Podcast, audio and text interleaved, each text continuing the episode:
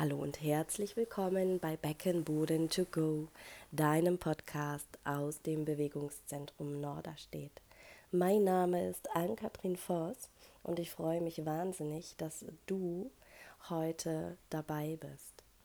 Die 50. Podcast-Folge habe ich überlegt, wieder als Solo-Folge mit mir, von mir aufzunehmen. Und ich möchte mich als allererstes bei dir bedanken.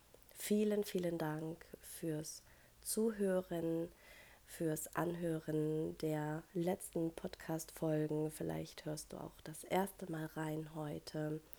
Und ich freue mich sehr über die Bewertungen bei Spotify, bei iTunes und am allercoolsten finde ich es, wenn ich den Podcast morgens gegen 6 Uhr ähm, hochladen lasse und dann um sieben sehe, dass die ersten 20 Menschen die Folge schon gehört haben. Ich ähm, weiß nicht, du hast es vielleicht schon mitbekommen, ich bin eher eine Eule und mich würde wirklich interessieren, wer hört sich so früh morgens auf einem Sonntag schon ähm, den Podcast an. Wenn äh, du dabei bist, dann schreib mir doch einfach mal bei Insta. Ähm, das würde mich wirklich wahnsinnig interessieren, wer da die Lerchen unter uns sind. Heute soll es um das ganz, ganz wichtige Thema Nervensystem gehen.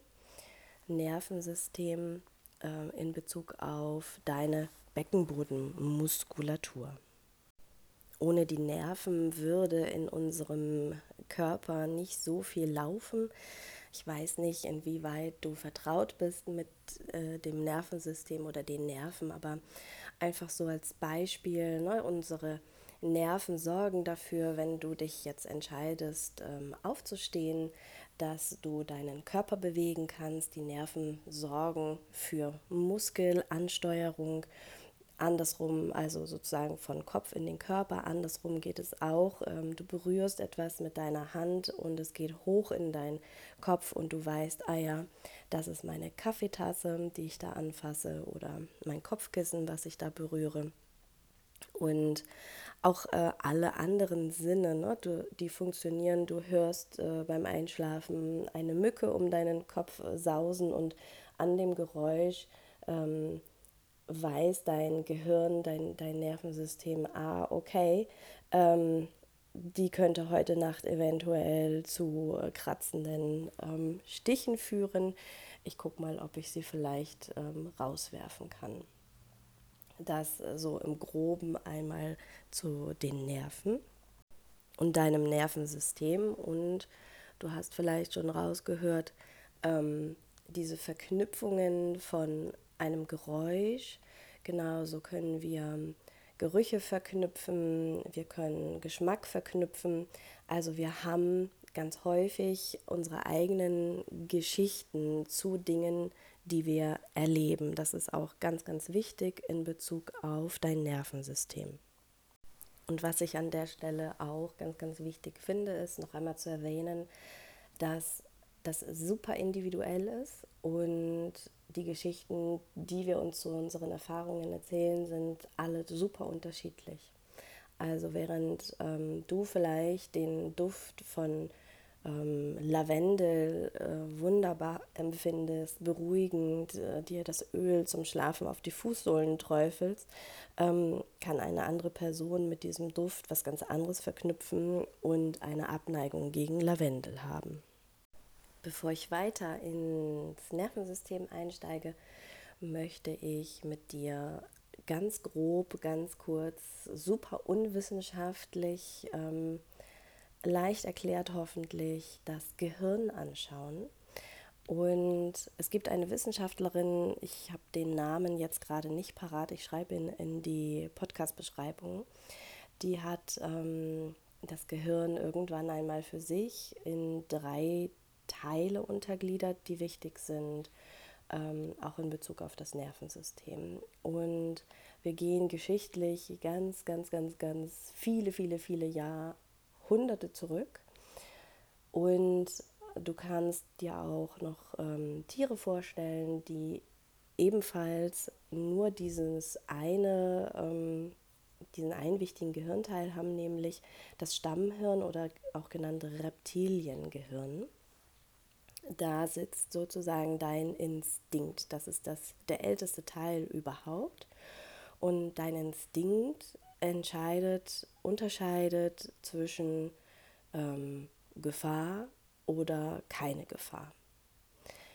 Dann haben wir uns irgendwie geschichtlich weiterentwickelt. Ähm, die Säugetiere, genauso wie wir Menschen, sind abhängig im Babyalter von dem Gutwollen der erziehungsberechtigten Personen, sage ich jetzt mal. Und wir haben das limbische System entwickelt und gelernt, ähm, wie muss ich sein, damit ich ja meine Grundbedürfnisse befriedigt bekomme. Wie bekomme ich ähm, Nähe und Schutz und ähm, Anerkennung und Liebe, äh, neben natürlich Essen, Trinken, Schlaf, ähm, Sicherheit. Und äh, was dann noch gar nicht so alt ist, die ist dieser letzte, der dritte Hirnteil, der ganz, ganz wichtig ist, ist nämlich die ähm, Großhirnrinde, wo dann das Denken und Bewerten stattfindet. Also noch einmal zusammengefasst, Reptilienhirn, Instinkt, Überleben, Ja, Nein, Flucht, Kampf, ähm, limbisches System, Bindung, Emotionen und große Hirnrinde, Verstand und Logik. Und wenn ich diese Gehirnbereiche ähm, dem Körper so ein bisschen zuordnen wollen würde, ähm, es gibt keine evidence-based ähm, Paper dazu, aber für mich macht es total Sinn, das Großhirn sitzt im Kopf ähm, und stellt für mich auch so das, das Denken und manchmal auch dieses Overthinking, also viel zu viel drüber nachdenken und so weiter da. Äh, die Emotion, das limbische System, ich weiß nicht, du kennst so Sprüche wie ähm, ich habe Wut im Bauch, ähm, mir sitzt so ein ähm, Kloß im Hals, ich habe Druck äh, auf der Brust, ähm, so im, im Brustraum, Bauchraumbereich, so die Emotionen, limbisches System. Und die Instinkte für mich finden sich viel im Becken, ähm, wenn es um Ja oder Nein, um Du oder Ich geht, also auf dieser Ebene ähm, laufen die Instinkte, läuft dieses Reptilienhirn, dann ähm, ja, hat es viel für mich im Becken zu tun. Das Becken gibt dir die Kraft, zum Beispiel auf jemanden zuzugehen, in den Kampfmodus zu gehen, gibt dir die Kraft, ähm, wegzulaufen, die Beine in die Hand zu nehmen. Und ich finde diese Einteilung für mich total stimmig. Überprüf einfach für dich, ob du damit was anfangen kannst oder nicht. Etwas gestützt wird diese These auch durch die Chakrenlehre. Vielleicht hast du in dem einen oder anderen Podcast von den Chakren schon gehört. Wir haben am Damm, am Perineum das Wurzelchakra, dieses erste bedeutende Chakra, was für Verwurzelung, für Erdung, für Stabilität und Sicherheit steht. Passt für mich total zum, zu den Instinkten, zum Stammhirn. Und wir haben, je weiter höher wir gehen, ähm, das, das Kronenchakra oben sozusagen, die Anbindung ähm, nach oben, die Erleuchtung, ähm, die Weisheit, passt für mich dann wiederum ähm, total auch ja, zum, zum Denken und zur Ratio der Großhirnrinde. Was für mich dieser Aufbau von diesen äh, Chakren auch ganz gut darstellt, ist, dass die Basis, die Wurzel im Becken liegt. Am Perineum, am Damm, in der Beckenbodenmuskulatur. Und alles andere, alle anderen Chakren bauen darauf auf. Ebenso wie es war zuerst das Reptiliengehirn, es waren zuerst die Instinkte und dann kamen die Bindungen, die Emotionen, das limbische System und dann erst die Großhirnrinde, das Denken und die Ratio. Und es passt auch zum Beispiel zu der Bedürfnispyramide ähm, nach Maslow. Ähm, ich schreibe das in die Podcast-Beschreibung rein, falls du dir die mal anschauen magst dass die Basis dieser Pyramide äh, bildet wieder das Bedürfnis nach Stabilität und Sicherheit. Und nur wenn wir das haben, kommen die anderen Bedürfnisse obendrauf, können wir uns darum kümmern und ganz oben ist sozusagen das Bedürfnis der Selbstverwirklichung, ähm, das Träumen und ja, das Denken. Gut, das war jetzt so ein kleiner Ausflug so in die Gehirneinteilung, in wofür stehen die verschiedenen Bereiche im Körper. Ähm, und ich möchte jetzt näher eingehen auf deine Instinkte, auf dieses Reptilienhirn und vielleicht hast du schon von äh, Parasympathikus und Sympathikus gehört. Das sind die Nerven aus deinem autonomen Nervensystem. Autonom bedeutet, es arbeitet ohne deinen Verstand. Ähm, es ist nicht von dir über deinen Verstand steuerbar. Und auch hier, um noch einmal wieder zurück auf dieses, ich glaube, dass es so im Becken liegt, unterstützt auch der Gedanke von mir, Autonomie bedeutet, ich stehe für mich ein. Ich ähm, bleibe auch hier stehen, wenn du anderer Meinung bist. Und diese Verwurzelung und diese Sicherheit in mir selber wieder aus dem Wurzelchakra, aus deinem Beckenboden kommend. Gut, weiter geht es. Also Sympathikus, Parasympathikus. Das bedeutet, unser System ist immer bestrebt um Ausgleich um Anspannung und Entspannung. Und dafür sorgen Parasympathikus und Sympathikus. Und es gibt so diese grobe Einteilung. Der Sympathikus ist der aktivierende Teil und der Parasympathikus ist der hemmende, entspannende Teil. Und eine ganze Weile, und ich glaube, bei einigen ähm, Menschen ist es auch immer noch so zu finden, dass äh, die sagen, oh, der Sympathikus ist ähm, schlecht, wenn du da so viel drin bist. Das ist der Aktivierungsnerv und immer aktiv, aktiv, aktiv. Wir brauchen mehr Entspannung, wir brauchen mehr Parasympathikusaktivität. Und ähm, da, ich mag so pauschale Aussagen nicht, da wollte ich einfach einmal auch drauf eingehen, ganz kurz, weil das so nicht stimmt. Ähm, der Sympathikus jetzt auf das Becken einfach bezogen kurze Beispiele. Sympathikus hemmt zum Beispiel deinen Harnblasenmuskel, also unterstützt deine Kontinenz. Und der Sympathikus sorgt auch für eine gute Sexualität ähm, durch Erregung. Und dein Sympathikus unterstützt dich bei dem Vorhaben, zum Beispiel ähm, zum, zur Beckenbodengymnastik zu gehen. Also was ich damit sagen möchte, ist, wir brauchen beide und es ist nicht eins schlechter oder besser als das andere. Und was wir wollen, ist Harmonie, Balance zwischen Aktivierung und Entspannung.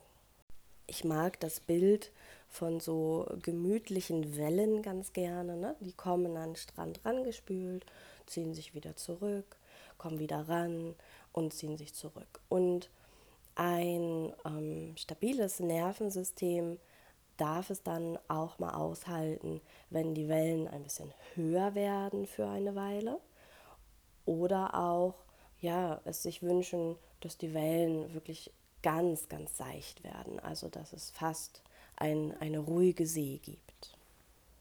Und da ist dann schon der erste Hinweis so, okay, ähm, warum ich glaube, dieser Sympathikus so ein bisschen in die äh, Negativschublade gefallen ist. Ähm, viele, viele Menschen können diese ruhige See gar nicht mehr so gut aushalten und kennen eher hohen Wellengang und das Nervensystem hat sich da sozusagen mehr oder weniger auch dran gewöhnt. Also es ist halt bei hohem Wellengang, ähm, ich hoffe, es ist jetzt niemand dabei, ähm, äh, du hast da jetzt keine Schwierigkeiten mit hohem Wellengang und ähm, es werden ja doofe Erinnerungen ähm, rausgesucht. Ne? Wir haben, wie am Anfang schon gesagt, wir haben unterschiedliche ähm, Bilder und Geschichten dazu im Kopf, ähm, sonst schalte gerne einfach ein paar äh, Sekunden weiter. Aber bei hohem Wellengang äh, schüttet der Körper, also wenn wir im Sympathikus sind, ja ähm, so fantastische Hormone aus wie äh, Noradrenalin, Adrenalin, Cortisol, also diese sogenannten Stresshormone. Und ähm, ganz ehrlich, das fühlt sich für einen Moment manchmal auch ganz geil an. Also ne, so, so einen Kick zu bekommen. Es gibt ja auch Menschen, die das so ganz bewusst sich suchen beim Bungee Jumping oder im Hochseil-Klettergarten. Ähm, genau, also dieser Adrenalin, dieser Hormoncocktail kann halt auch wirklich beflügeln und tatsächlich süchtig machen. So. Und wir können uns daran gewöhnen. Das bedeutet, das, was so verteufelt wird, ist, wenn wir immer oben im Sympathikus sind, immer diesen hohen Wellengang, Wellengang, Wellengang haben, dann fällt es uns irgendwie irgendwann vielleicht ganz schwer, in diese ruhige See einzutauchen und da anzukommen. Hinzu kommt, vielleicht kennst du das auch, Cortisol zum Beispiel sorgt ähm, ja für entzündungshemmende Wirkungen. Ähm, du empfindest bei so ho hohen Hormonausschüttungen auch nicht so doll ähm, Schmerz. Und wenn du dann runterfährst, dann werden viele, viele häufig erstmal krank, weil dieser krasse Hormoncocktail, ähm, der dich so gepusht hat, auf einmal wegfällt und dann krachst du sozusagen so richtig runter. Also nicht nur in so eine ruhige, seichte See, sondern in, in völlige Ebbe. Also nochmal zusammengefasst, was wir uns eigentlich wünschen, ist ein Nervensystem, das ausgeglichen Parasympathikus und Sympathikus-Aktivität hat, das wellen kann, ähm, das seichte Wellen kann, das ruhige See kann und es auch mal hohe Wellen und ein bisschen Sturm gut vertragen kann und sich danach wieder runterregulieren kann. Genauso wie aus der seichten, ruhigen See sich auch wieder hochregulieren kann, um dann äh, zum Sport zu gehen zum Beispiel. Ich hoffe, du bist soweit mitgekommen. Du kannst mir jederzeit auch ähm, bei Instagram schreiben und Fragen stellen zu der Podcast-Folge.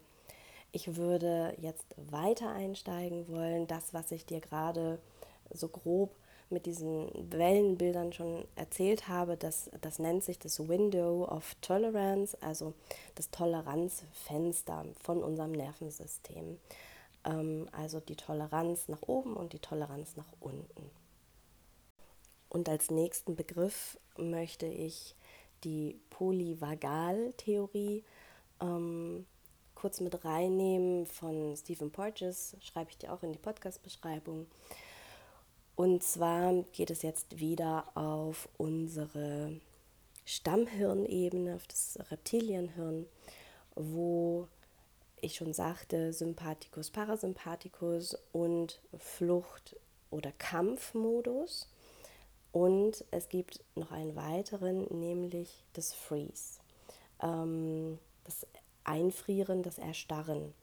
Und vielleicht hast du die drei Begriffe so im Zusammenhang auch schon gehört. Ähm, Fight, Flight und Freeze. Also, um nochmal an das Bild vom Anfang der Podcast-Folge zu kommen mit dieser Mücke in deinem Schlafzimmer. An alle Menschen, die ähnlich wie mein wunderbarer Kollege ähm, Samu wirklich keinem einzigen Tier etwas zuleide tun, ähm, schaltet ein paar Sekunden vor.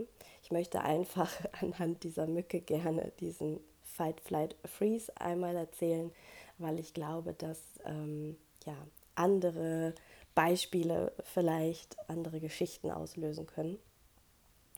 Die Mücke schwirrt also in deinem Schlafzimmer um deinen Kopf und du hast jetzt die Möglichkeit zu fliehen und dich zu entscheiden, ich gehe jetzt einfach ins Wohnzimmer und schlafe auf der Couch. Dann kann sie mich heute Nacht nicht stechen. Du könntest auch für dich überlegen, ich stelle mich jetzt tot. Ne? Ich gehe jetzt in den Erstarrmodus, ähm, dann weiß sie vielleicht gar nicht, dass ich da bin. Oder du gehst ins Kämpfen, schaust, wo sie sitzt und hoffst, dass sie keinen roten Fleck an deiner weißen Raufasertapete hinterlässt. Wichtig an dieser Stelle ist, wenn diese Mechanismen ablaufen, dann denken wir da nicht drüber nach. Bei dieser Mücke, weil, es, ähm, weil sie nicht dafür sorgt, dass dein Nervensystem, ähm, also du bleibst in diesem Window of Tolerance, das heißt, du bleibst äh, handlungsfähig und kannst dir überlegen, was du jetzt machst. An der Stelle, an der dein Instinkt reinkickt, hast du nicht mehr die Möglichkeit, und das finde ich super, super wichtig, ich sage es nochmal, du hast nicht die Möglichkeit, über dein Handeln nachzudenken. Du kannst dir nicht überlegen, welche Situation nehme ich jetzt? Gehe ich jetzt ins Kämpfen? Gehe ich jetzt ins Flüchten? Oder stelle ich mich mal tot? Wichtig, wichtig, wichtig, ähm, weil so viele Menschen den Wunsch haben, über die Logik Dinge zu bearbeiten, zu verarbeiten, die auf einer ganz anderen Ebene aber stattgefunden haben. Gut, also du kannst dir vorstellen, dein Sympathikus aktiviert dich, das heißt, der ist im Flucht- oder Kampfmodus. Deine, ähm, na, es gibt diese Hormon-Cocktail-Ausschüttung, ähm, Adrenalin, du bist bereit, entweder zu rennen oder zu kämpfen. Ähm, und dein Herzschlag erhöht sich, dein Lungenvolumen nimmt dazu, du atmest, ähm, deine Muskeln werden durchblutet, deine Organe, also dein Verdauungstrakt zum Beispiel, ähm, wird so gut wie gar nicht mehr ähm, bedacht. Es wäre ähm, auch schlecht, wenn du dich für Flüchten entscheidest und dann merkst, ich müsste eigentlich mal äh, pinkeln. Genau, also da passieren dann so unterschiedliche Sachen. Und dieses Freeze in die Erstarrung zu kommen, die passiert aus einem Teil vom Parasympathikus. Also die Polyvagaltheorie des Stephen Porges hat ähm, das eingeteilt in einen dorsalen und ventralen Anteil vom Parasympathikus. Das heißt, der eine Teil vom Parasympathikus ist das, was ich vorhin schon sagte. Ähm, du bist entspannt, du kannst gut in Beziehung sein, du hast soziale Kontakte, ähm, du liest ein Buch, du sitzt vorm Kamin, ähm, du kannst in so einer ganz wunderbaren parasympathischen Entspannung sein die nicht zu verwechseln ist mit, ich sitze ruhig in meinem Sitz, aber ich bin im Freeze. An dieser Stelle möchte ich dich nochmal bitten, ein paar Sekunden vorzuspulen, falls ähm, du mal einen Wildunfall hattest. Ähm, denn ich möchte gerne dieses Beispiel nehmen für, für das Freeze, ähm, das Bild von ein Reh auf der Straße im Scheinwerfer liegt und es starrt in diese Scheinwerfer und bewegt sich nicht mehr vor und zurück, sondern bleibt einfach stehen. Es gibt dann noch so Zwischenzustände. Ich möchte dir die Info nicht vorenthalten. Ich nehme diese Zwischenzustände ähm, jetzt nicht mit rein, weil ich diese drei erstmal so bedeutend und wichtig finde. Und also zusammengefasst, wir haben ähm, wohlige, ein wohliges Gefühl von Entspannung. Wir haben Aktivierung, Fluchtkampf und wir haben das Erstarren, die Bewegungslosigkeit. Und nochmal wiederholt, weil ich es so wichtig finde, das passiert autonom und du kannst das nicht über logisches Denken beeinflussen.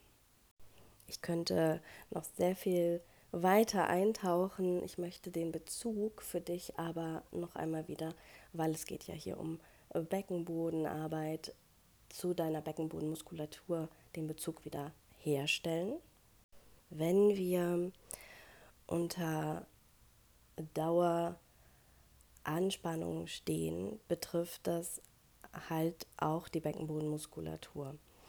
Und eine Beckenbodenmuskulatur, die eine hohe Spannung aufweist, kann halt so unendlich viel Themen führen. Dafür könntest du dir die Podcast-Folge Nummer 2, Hypertoner Beckenboden, ähm, mit der Karin nochmal anhören. Da haben wir viel ähm, drüber gesprochen.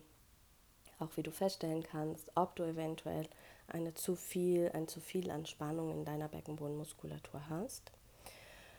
Und an der Stelle auch ganz, ganz wichtig, ähm, wenn Geschehnisse im Beckenbereich waren, die eventuell auf autonomer Ebene, also über dein Nervensystem, zu Reaktionen geführt haben könnte, ähm, die in Richtung Freeze gehen.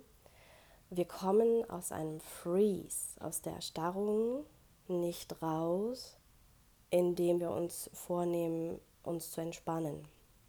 Finde ich nochmal ganz wichtig wenn du das Gefühl hast, es könnte bei dir in einem Bereich des Körpers oder ja, also dass du so ein ähm, Erlebnis hattest, wo nichts mehr ging ähm, und du ins Freeze gegangen bist, dass äh, aus diesem Freeze, aus so einer Erstarrung heraus, kommst du nicht über ich fahre jetzt mal in die Therme und entspanne mich.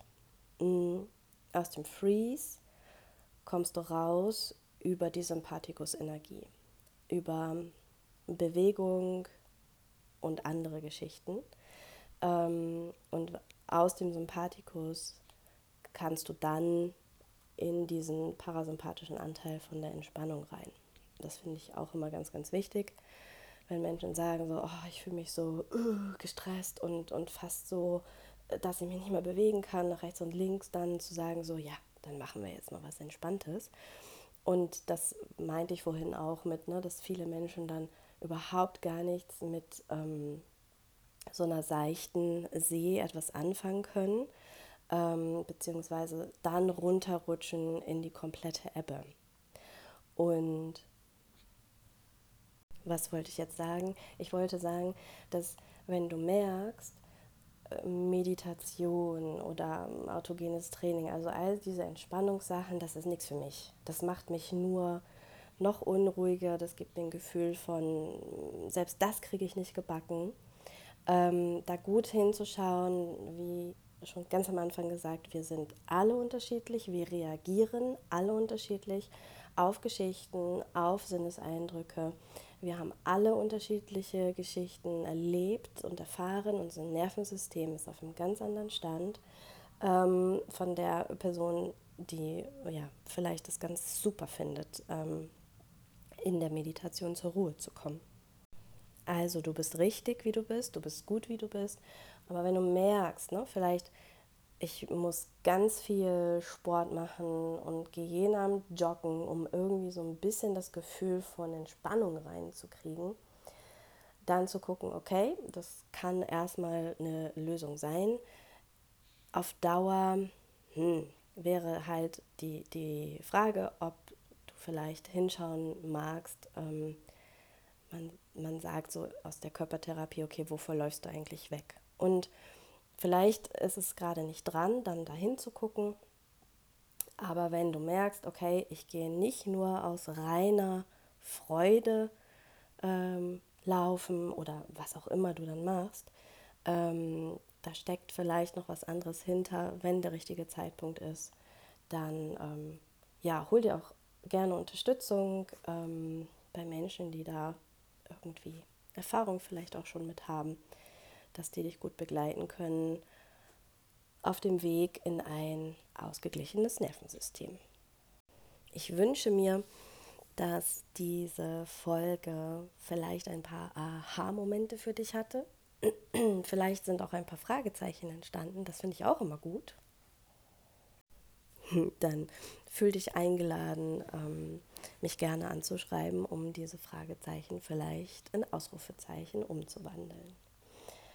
Vielen Dank für dein Sein und das Zuhören bis zu diesem Punkt.